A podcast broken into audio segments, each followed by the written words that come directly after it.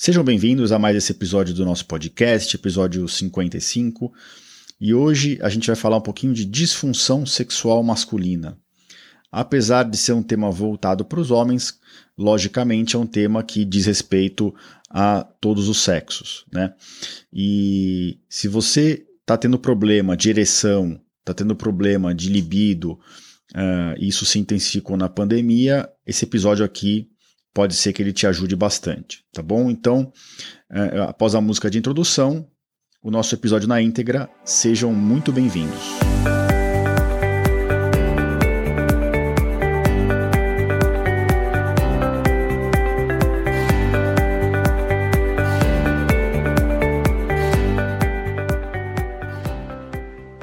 Bem-vindos ao podcast Conversa Aberta com o Urologista.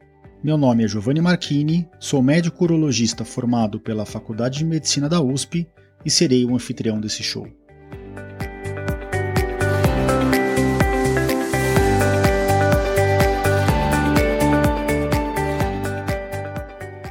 Nesse podcast, queremos compartilhar conhecimento confiável e de qualidade sobre saúde. Com um formato único e inovador e sempre com o foco no paciente, nós vamos esclarecer as suas dúvidas, trazendo todos os ângulos das situações vivenciadas no dia a dia da urologia.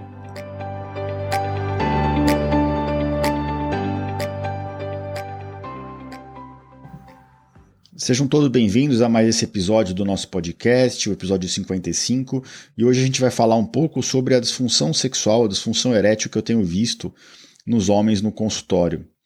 Uh, dificilmente né, o urologista é procurado por mulher para tratar de problema sexual, mas às vezes a gente atende e muito em conjunto com o parceiro, né, com o casal, esse problema é algo que afeta os homens com uma prevalência muito alta. Para vocês terem uma ideia, já antes da pandemia, várias estatísticas mostravam que ah, 50% dos homens acima de 50 anos tinham algum grau ou algum tipo de distúrbio sexual disfunção erétil. Então vocês veem que isso é muito, muito, muito prevalente né, na, na população masculina. E esses números na pandemia só pioraram, né? Uh, por vários e vários motivos. Primeiro que surgiu um medo mundial do vírus, né, do, do SARS-CoV-2, de desenvolver a doença chamada de Covid-19. Então, esse medo, quando ele afeta o ser humano, ele afeta várias áreas daquela pessoa.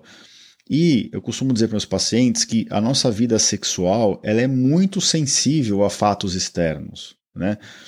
Se você está com uma, um problema familiar, se você está com um problema com o filho, se você está com um relacionamento que não está muito bom, se você está com um, um problema de de um bem da família que está invadido no interior. Eu sempre dou esse exemplo para os pacientes para mostrar como, como fatos que não têm nada a ver com a vida sexual acabam no nosso inconsciente afetando a nosso, o nosso desempenho sexual. Né? O homem, para ter a relação sexual, ele precisa da ereção. Diferente da mulher, né? A mulher tem que ter a excitação, mas ela não tem o pênis, ela tem o clítoris. Então, o homem, para desenvolver a relação sexual, ele precisa necessariamente da ereção. E se não tiver ereção, não consegue ter relação. É diferente da mulher, que mesmo sem um, um, um alto grau de, de excitação, ela consegue ter relação. Não que isso seja certo, né? Que fique claro aqui. Né? A relação tem que ser consensual e tem que ter excitação de ambos os lados é que o homem simplesmente do ponto de vista físico e mecânico ele não consegue desenvolver a relação sexual se o pênis não tiver a ereção uh, necessária. E uh, ah, para ter ereção tem que ter libido, né? São, são, são processos sequenciais. Tem que ter libido, depois tem que vir a ereção, e depois do, durante o ato sexual, se tiver estímulo sexual suficiente e se a ereção for sustentada, acontece a ejaculação e o orgasmo, que são processos interligados, mas não uh, exclusivos, né? Você consegue ter um sem ter o outro. Tem homem que faz cirurgia de próstata, por exemplo, e ele deixa de ter ejaculação, mas continua tendo orgasmo desde que ele tenha libido e ereção. Onde que eu estou querendo chegar? Que a pandemia, ela, esse foi o primeiro ponto, né? A pandemia trouxe um grande medo para todo, mundo. E no Brasil, ainda a nossa sociedade é muito machista, né? E, e, no mundo inteiro ainda é o homem que é o principal provedor da casa. É lógico que existem inúmeros, inúmeros, inúmeros, inúmeros crescentes de, de lares em que a mulher faz isso, a mulher é a principal uh, responsável por trazer o dinheiro e a comida para dentro de casa, mas num país como o nosso, isso ainda não é uma questão de, de querer ou não, de gostar ou não, ainda o homem é o principal provedor da casa. E quando o homem acha que vai perder o emprego, ou acha que vai falir a empresa dele, ou ele não consegue trabalhar porque ele está em lockdown, e ele está preocupado, além dessa parte financeira e da família, está preocupado com a própria vida e a vida dos familiares, é natural que surja um impacto negativo na vida sexual. Eu sempre dou o seguinte exemplo para os meus pacientes do sexo masculino que me procuram por disfunção sexual. Falo, olha, João, se você entrasse aqui no meu consultório no meio da pandemia me falasse: Olha, estou com medo de morrer, estou muito preocupado pelos meus pais que têm idade, estou preocupado pela minha esposa que tem hipertensão, estou é, super preocupado em perder o meu emprego que eu demorei para conseguir e agora claramente a empresa está mandando outras pessoas embora e eu estou na linha aí para ser mandado embora. Mas quando eu entro dentro de um quarto com a minha esposa, eu fecho a chave eu esqueço tudo que está lá fora e tenho uma ótima relação sexual, eu falo, João, isso não é normal, isso não é esperado, né? Isso, isso é, é, o, é, o, é o impacto da relação da, da pandemia uh, na relação sexual zero, né? Isso é difícil de acontecer. O, o homem, depois de uma certa idade, que, na qual ele já tem as suas responsabilidades, dificilmente ele, ele vai deixar de ser impactado pelos medos, pelas ansiedades deles na vida sexual né? Se você e não é que na hora da relação sexual você está uh, ah, conscientemente pensando no que está acontecendo lá fora. Não, é algo até inconsciente. É algo que a gente nem percebe relacionar naquele momento. Né? Então, qualquer tipo de preocupação pode afetar a nossa vida sexual. E isso também é influenciado pela, pela, pelas características daquela pessoa. A gente sabe, todo mundo conhece gente que é super cabeça fresca, que influencia menos com os problemas da vida, tem outras pessoas que são muito mais preocupadas com fatos menores. Isso é da personalidade da pessoa, não é doença. Né? Então, a personalidade da pessoa também afeta a, a, a vida a, sexual nesse sentido, né? do jeito que a gente filtra os fatos externos, né? que a gente internaliza o que está acontecendo ao nosso redor. Então, a pandemia é, bateu forte na população masculina nesse sentido. Era uma população que já vinha com alto índice de dificuldade de ereção. Né? A maior parte desses homens que tinham dificuldade de ereção era por estresse, por uh, uh, ansiedade e principalmente pela correria do dia a dia e estresse do trabalho. Era isso que eu via antes da pandemia, é isso que os números mostram nos estudos científicos. E aí, em cima disso, vem a pandemia. Né? Então, esses números não tinham como melhorar se a pessoa perde emprego, se o, o trabalho fica mais difícil. E esse é um lado da pandemia que pouca gente está olhando, né? Todo mundo fica olhando só os números do Covid, fica olhando o número de casos, o número de óbitos, o número de internações, e ninguém está olhando o que está acontecendo na periferia do, do, do, sistema de saúde, né? Da, da, das outras doenças, as doenças emocionais, mentais, e realmente esses índices são bem alarmantes, tá? Pelo que a gente vê no consultório. Outro fato importante da pandemia é que a pandemia mudou muito a dinâmica dos casais, né? Então tinha casal que tinha que se via pouco durante o dia, porque os dois trabalhavam muito, é, os filhos iam para o colégio quando tem filho, e de repente, de uma semana para outra, estão os dois trancados em casa o dia inteiro, tentando fazer home office com os filhos sem ir para o colégio, não tem como isso não impactar a vida sexual. O casal tem que ser muito sexualizado para impactar pouco. Né? Isso não é a realidade da maior parte das pessoas. Então, quando você está em contato próximo com o seu cônjuge o dia inteiro e você não tinha isso antes, a sua dinâmica de vida, de família, de relacionamento muda. E você tem que saber ter consciência disso. Você não pode achar que as coisas vão continuar iguais. Não vai, tudo mudou com a pandemia, inclusive isso, o nosso jeito de se relacionar com as pessoas distantes e com as pessoas próximas. Então isso impactou também muito a vida sexual, né? Aquele casal que tinha é, a relação uma, duas vezes por semana, em momentos específicos, que se viam um pouco, agora estão o dia inteiro juntos, é, com, às vezes com os filhos em casa, algumas, alguns casais, inclusive, aumentaram o número de relações, eu vi isso no consultório, né, até às vezes de ter lesão no pênis do homem, né, e, e, isso trazer o paciente aqui no consultório, mas a maior parte, eu diria que 80%, 85% dos casais tiveram impacto negativo no relacionamento, porque eles estão se vendo muito mais e isso né, gera uma mudança de rotina, como eu acabei de comentar. Então, uh, muitas vezes eles trazem essa ansiedade aqui no consultório. E aí cabe ao médico urologista entender a dinâmica familiar do paciente, né? É, entender o que, que aconteceu. Eu vou dar um exemplo da própria semana passada, né? Eu gosto de usar exemplo. Então veio um paciente aqui no consultório exatamente por esse motivo. Doutor, minha vida sexual praticamente acabou de, de dois meses para cá.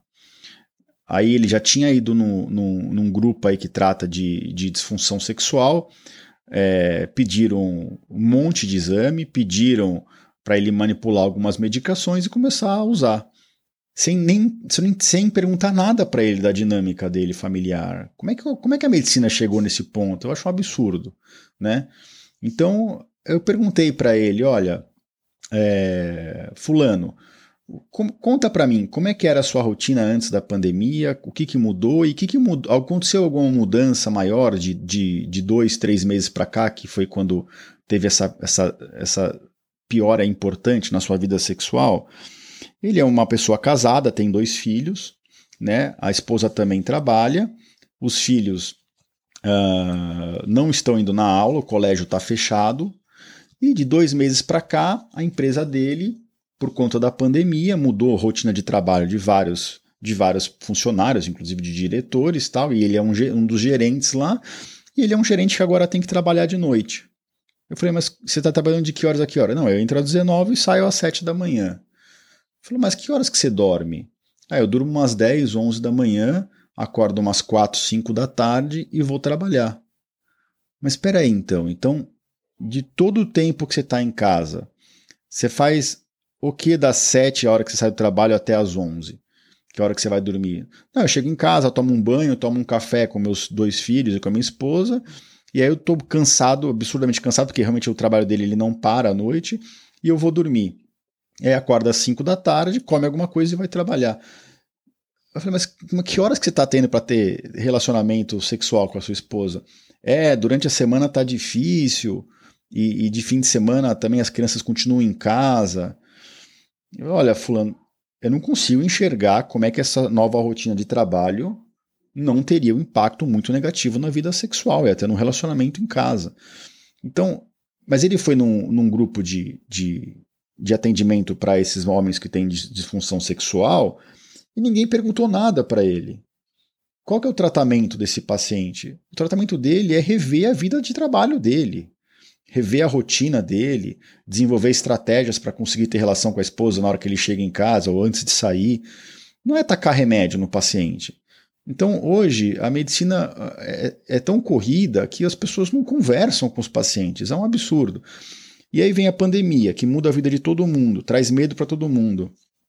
É, vocês acham que adianta ficar tacando remédio no paciente? Não adianta. É lógico, fique bem claro, né? Eu já discuti isso em outros episódios do podcast. O paciente que chega com, com, com queda da libido, que chega com alguma, alguma tristeza, algum grau de, de adinamia, a diminuição da, da vontade de fazer as coisas, a gente colhe exames, tá? Eu, eu pedi exames para esse paciente, faz parte do screening, a gente tem que fazer, porque né, também não adianta eu colocar a culpa só na rotina de trabalho e não excluir o que eu, o que eu tô aqui para excluir, né? Então a gente pede hormônios da tireoide, TSH, T4 livre, a gente pede hormônios sexuais, a testosterona, o LH, o FSH, né, a testosterona total e a livre. Eu pedi exames gerais para ele, para ver se ele não está com nenhuma anemia, função renal. Ele já é um paciente que já tem mais de 45 anos, então eu pedi um PSA total e o livre. Então, assim, eu fiz um screening que ele vai voltar comigo. Mas ele não tem nenhum outro sintoma. Ele não tem perda de massa muscular, ele não tem perda de pelo, ele ainda tem um pouco da libido, ele está bem desanimado com essa situação nova que ele está, mas ele ainda tem libido.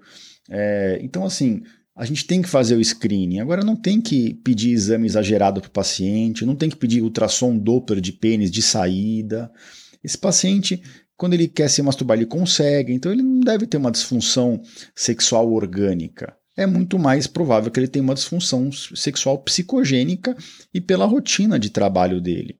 A gente tem que perguntar se ele está usando alguma medicação uh, de uso contínuo, alguns remédios de pressão, por exemplo, os, os beta-bloqueadores, o atenolol, por exemplo, fazem diminuir a vida sexual, podem ter um impacto negativo. Uh, a gente pergunta para ele se não está usando drogas, que também não está, se não está usando álcool, que pode diminuir a ereção. Então, assim, tem que ter uma anamnese completa desses pacientes, né? E, e, isso a gente vê que se perdeu na medicina, infelizmente. É um absurdo que vem de gente procurar a gente só porque a gente faz o, o básico, isso não é nada a, mais do que a gente deveria fazer. Né? A gente não, é, não sou nenhum urologista é, super especializado em relação sexual, não. Eu sei bastante, mas eu sei que eu tenho que fazer o básico. O básico é excluir doenças, medicamentos, drogas e entender a dinâmica daquele paciente. E não sair tacando remédio nele, a torta é direito, tacando injeção, mandando manipular, gasta dinheiro. Nossa, gente, é uma, é uma tristeza ver o que, o que é feito por aí no mercado com alguns pacientes, viu? Tem, tem lugares que não, não veem a vida uh, do paciente como um todo, que realmente só estão preocupados em si mesmos, viu? E, e só para deixar claro, eu não sou contra a medicação, né? Se esse paciente tiver com a testosterona super baixa, eu vou pensar em repor vou olhar com mais carinho para isso. Mas não é o que, o que vai vir, provavelmente, porque não é o que a gente vê na prática. E está proibido dar remédio de ereção para esse paciente? Não, não está proibido. Né? Inclusive, quando o paciente entra nesse ciclo vicioso de dificuldade de relação sexual, às vezes a gente dá remédio para tentar tirar ele desse ciclo. Não é o mais importante. A, a medicação de ereção, né, o Viagra, o Cialis, o Levitra, o Eleva, que são né, o Sildenafil, Tadalafil, Vardenafil, essas, esses medicamentos eles foram criados para quem tem problema orgânico, para quem tem dificuldade de ereção por problemas vasculares no pênis, por problemas nervosos no pênis. Então aquele paciente hipertenso, diabético de longo prazo, que tem os vasos comprometidos, né, o exemplo mais clássico. Esse paciente que me procurou semana passada, ele tem 45 anos, ele não é hipertenso, ele não é diabético, e mesmo assim ele saiu daqui com uma receita de remédio de ereção. Mas aí cabe a nós explicar o motivo. Não é assim, toma esse remédio e vai tomar isso aqui sempre. Não.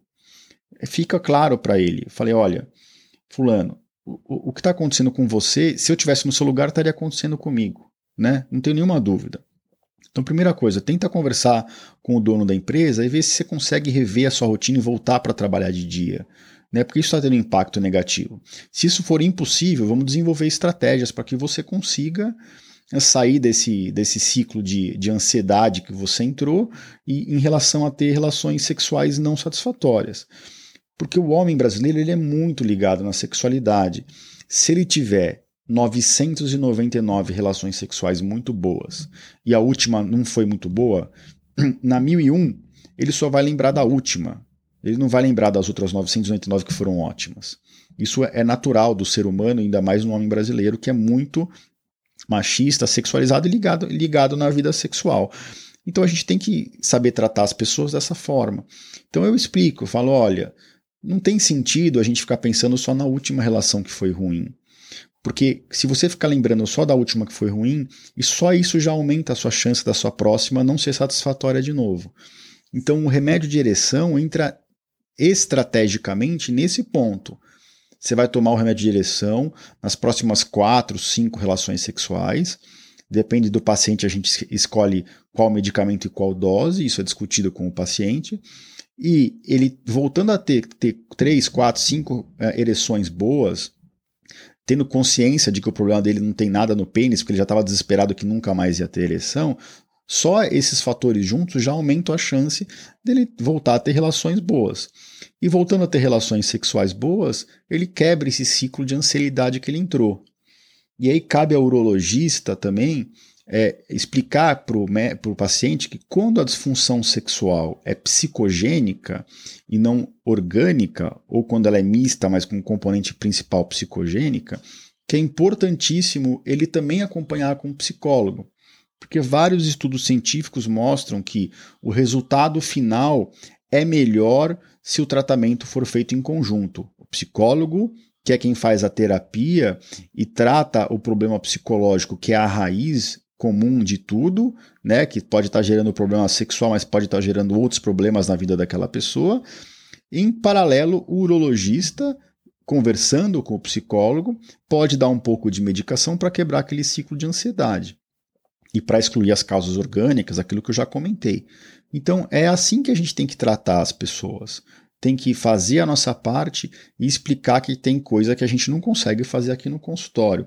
Muitas vezes, só essa conversa inicial, que é igual que eu estou falando para vocês aqui, já conscientiza o paciente e a vida sexual dele já melhora. Parece mágica, mas não é. É só porque a gente ouviu o paciente e entendeu a rotina dele. Né? E consegue traçar uma estratégia para ele melhorar de acordo com a rotina dele. Não adianta eu sair tacando remédio à torta e à direito sem entender nada. Se eu não falar para esse paciente repensar a vida de trabalho ou conversar sobre isso com a esposa, para ela entender que ele não tem uma amante, que ele não perdeu o tesão nela, que ele ainda tem interesse sexual nela, que é só uma fase que ele está vivendo, porque ele está preocupado com a família dele, porque ele está numa rotina de trabalho diferente, só de fazer isso, às vezes a vida sexual daquele paciente já melhora. É super comum, a gente pede os exames, tem essa conversa inicial e quando o paciente volta, fala, doutor, depois que a gente conversou, eu já melhorei. Nem precisei usar o remédio de ereção, então só usei uma, duas vezes, depois nunca mais precisei. E aí volta com os exames e geralmente os exames estão normais. Então eu queria gravar esse episódio para vocês para falar exatamente sobre isso, né? Que o médico tem que conversar aprofundadamente com o seu paciente, tem que tentar entender a origem daquele problema daquele paciente, né? Não, não uh, tratar todo mundo igual, né? Como dizia um, um ex um ex-professor meu, a forma mais fácil da gente ser injusto é tratar todos uh, da mesma forma, né? Isso gera muita injustiça, né? Então não, não dá para ser assim. É... Então é isso, gente. Eu queria trazer para vocês e que realmente a pandemia trouxe esse impacto negativo no, em, em, algo que já era complicado, né? Mas tudo tem solução, tudo tem fim, a pandemia vai acabar. E aí o que vai voltar a comprometer a vida dos homens vai ser a rotina de trabalho e a dinâmica familiar. Não tenho nenhuma dúvida disso, né? Que a gente vai voltar para os níveis pré-pandemia, que já eram complicados, e no fundo essa conversa aqui vale para tudo, independente da, do que está gerando a, a, a, disfunção sexual psicogênica, é importante que a gente conscientize o paciente para ele buscar a origem comum dessa disfunção sexual e que use medicamento de forma pensada, de forma estratégica e pontual para quebrar é, esse ciclo que ele entrou. Tá ok? Antes de terminar o episódio, lembrando que esse episódio vai estar no www.urologista.com.br barra podcast barra episódio 55. Eu queria dar um, um, um alô aqui para quem deixou comentário na plataforma da Apple, o SM51, excelente explanação sobre diagnóstico e tomada de decisão para efetuar o tratamento com todos os detalhes vivenciados pelo paciente pelo médico. Ele está comentando aqui um, um, episódio de câncer de próstata que, que eu entrevistei um paciente meu. Acredito que quem passa por esse problema tem no episódio todos os detalhes para um esclarecimento de como agir para solucionar a doença. Então, queria agradecer esse comentário no podcast da Apple. Eu gosto sempre de. Comecei a fazer isso há algumas semanas e eu queria sempre trazer aqui um comentário. É, pode ser um elogio, mas pode ser uma crítica. É, fiquem à vontade para deixar comentários no meu site e no podcast da Apple. Isso ajuda a gente a ranquear e a gente gosta de interagir com vocês é, para falar sobre, sobre todos os assuntos relacionados à saúde e urologia. Uh, a gente vai ficando por aqui. A gente se encontra por aqui na próxima semana. Não deixem de curtir e compartilhar esse episódio. Gostaria de desejar para vocês uma ótima semana e um grande abraço a todos.